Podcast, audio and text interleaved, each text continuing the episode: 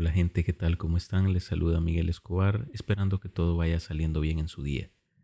Bienvenidos al episodio número 71 de su podcast Quiero saber más, su espacio en el que hablamos sobre temas interesantes porque todos deseamos por naturaleza saber. Y con eso en mente los invito a revisar los capítulos anteriores y esta es su primera vez por acá.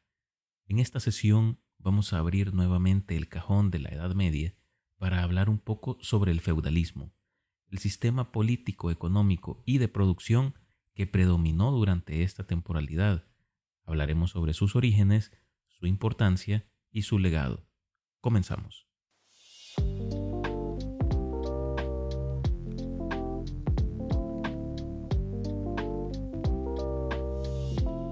El feudalismo fue el sistema político imperante en Europa occidental en la Edad Media.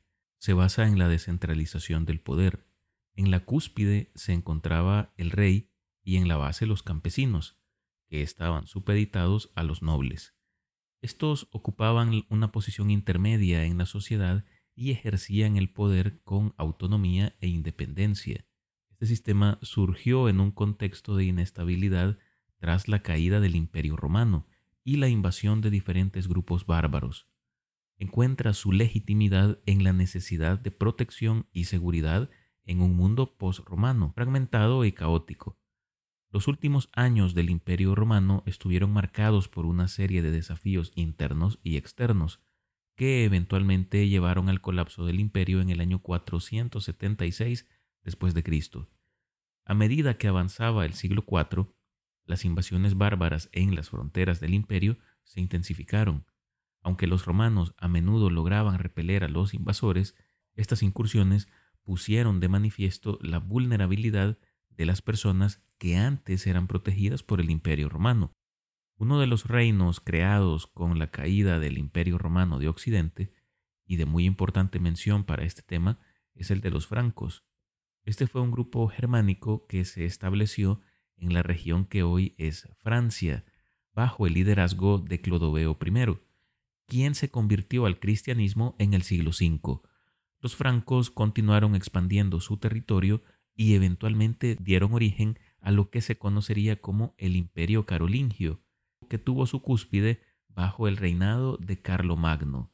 Este imperio desempeñó un papel importante en la historia europea, ya que sentó las bases para el surgimiento de naciones y reinos modernos, así como también para el feudalismo.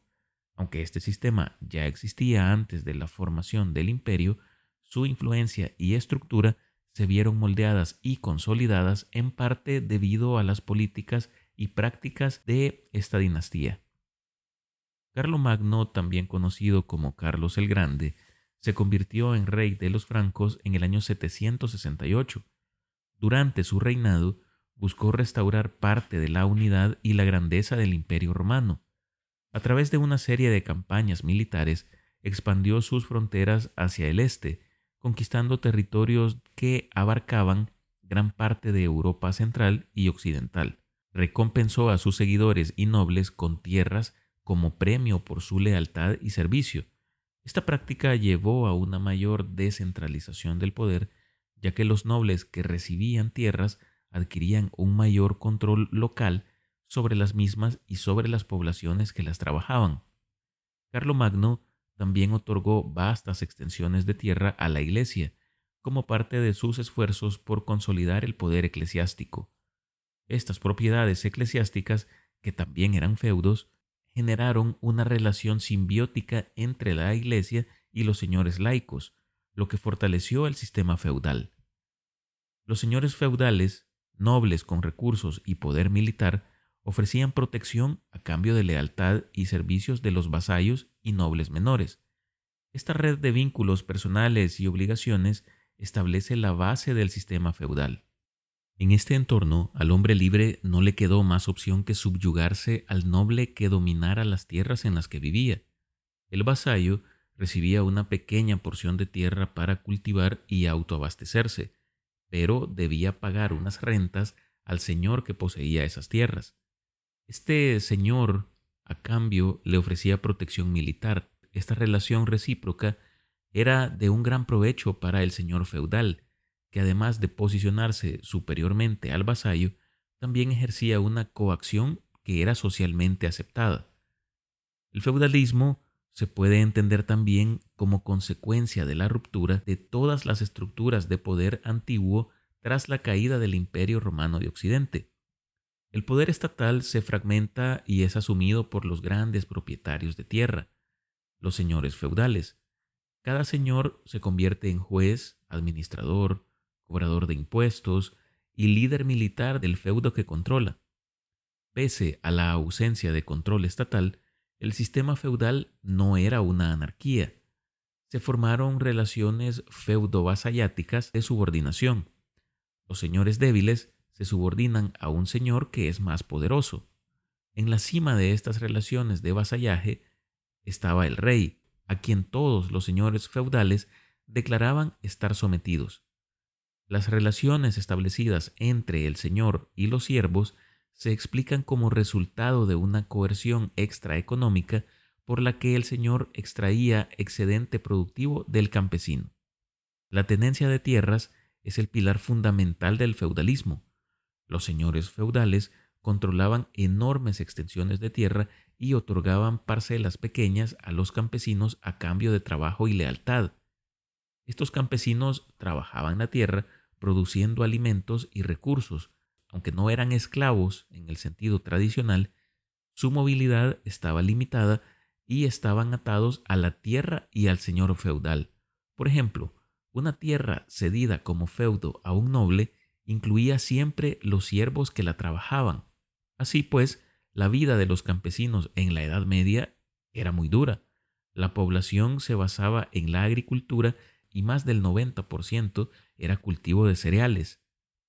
Se trataba de una agricultura muy poco avanzada y dirigida al abastecimiento más inmediato, la nobleza, que era propietaria de la tierra y era muy adversa a las novedades, por lo que las nuevas técnicas agrícolas y el cultivo de nuevos alimentos tardó mucho en realizarse, alrededor de finales del siglo XI. Se introdujo en este tiempo lo que, lo que hoy se conoce como rotación trienal, la superficie para cultivar se dividió en tres y ahí se iban rotando los cultivos. Por ejemplo, en un año se cultivaba trigo, al siguiente eh, otro cereal y ya el tercer año se dejaba la parcela descansar. Al estar alternando los cultivos, la tierra no se sobreexplotaba y producía más y mejores cosechas. En este escenario, los siervos trabajaban para mantener al rey, el clero y la nobleza, ya que en la sociedad feudal les correspondía a los siervos el lugar más bajo. Pese a que eran la grandísima mayoría de la población en la Edad Media, les correspondía mantener a los demás estamentos, ya que socialmente eran considerados superiores. Por esta razón eran especialmente importantes para el tema los campesinos, porque formaban la base de la pirámide social, y al ser una base enorme, proporcionaba suficiente estabilidad para los escaños superiores. Hasta que no hubo una mejora de la agricultura en toda Europa, no pudo cambiar la situación. En el siglo XII, las aldeas se multiplicaron, la población aumentó y también lo hizo la producción. Surgieron las primeras grandes agrupaciones de población, es decir, se originaron las ciudades. La mayoría de las ciudades romanas pasaron a ser centros de administración eclesiástico y estaban dentro del señorío territorial del señor feudal. Tenían muy poca población, pero a partir del siglo XII se produjo este gran cambio. Una mayor población vino tras el avance agrícola, que también trajo desarrollo económico. Las viejas ciudades romanas, conocidas como burgos, volvieron a poblarse y apareció la ciudad medieval, ya en el siglo XIII, algunas ciudades como París y Florencia alcanzaban los 100.000 habitantes. Hay que decir que aparte del vasallaje, hubo otras instituciones que fueron clave en el feudalismo, por ejemplo, la figura del homenaje y la investidura. El homenaje era un acto formal y simbólico de lealtad y juramento de fidelidad entre dos personas, generalmente un vasallo y su señor feudal. Esta práctica tenía un significado profundo en el contexto de las relaciones jerárquicas y de dependencia que caracterizaban al feudalismo. El vasallo hacía un juramento de lealtad y fidelidad a su señor feudal. Este juramento implicaba el compromiso de brindar servicios y apoyo militar cuando fuera necesario, así como la promesa de actuar en interés del señor. Como respuesta al homenaje, el señor otorgaba al vasallo un feudo, que era una porción de tierra que el vasallo podía controlar y explotar. El feudo otorgado en este proceso de homenaje se convertía en la base de sustento y recursos del vasallo. La entrega del feudo o algún elemento que lo represente constituye la investidura y se realizaba inmediatamente después del homenaje. El régimen jurídico de entrega es, de forma general, un usufructo vitalicio, aunque también podía ser en bienes materiales, pero que con el tiempo se convirtió en una especie de generación de vínculos de familias entre el señor y sus vasallos, pudiendo heredarse el feudo siempre que los herederos renovaran sus votos con el señor feudal. A partir del siglo XIII, la mejora de las técnicas agrícolas y el consiguiente incremento del comercio da origen a la burguesía, que, aunque su desarrollo y consolidación como una clase social distintiva se dieron claramente en la transición hacia la Edad Moderna, fue una clase social que ocupó una posición intermedia entre la nobleza y los campesinos en el sistema feudal y desempeñó un papel crucial en la transformación de la estructura social y económica. Durante el feudalismo, la burguesía estaba compuesta principalmente por comerciantes, artesanos y otros individuos involucrados en actividades comerciales y productivas fuera del sistema de tenencia de tierras tradicional. A medida que las ciudades y el comercio comenzaron a crecer, la burguesía ganó influencia económica y gradualmente también política. Sin embargo, su ascenso no fue uniforme y varió según las regiones y las épocas.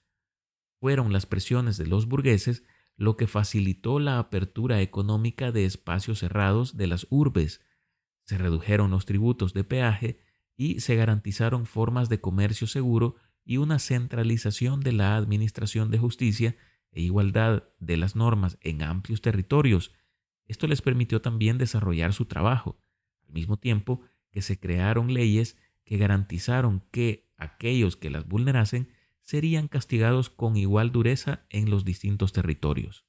Las ciudades que abrían las puertas al comercio y otorgaban una mayor libertad de circulación veían incrementar la riqueza y prosperidad de sus habitantes, y por efecto cascada también las del señor feudal, por lo que, con reticencia pero de manera firme, se fue diluyendo este modelo.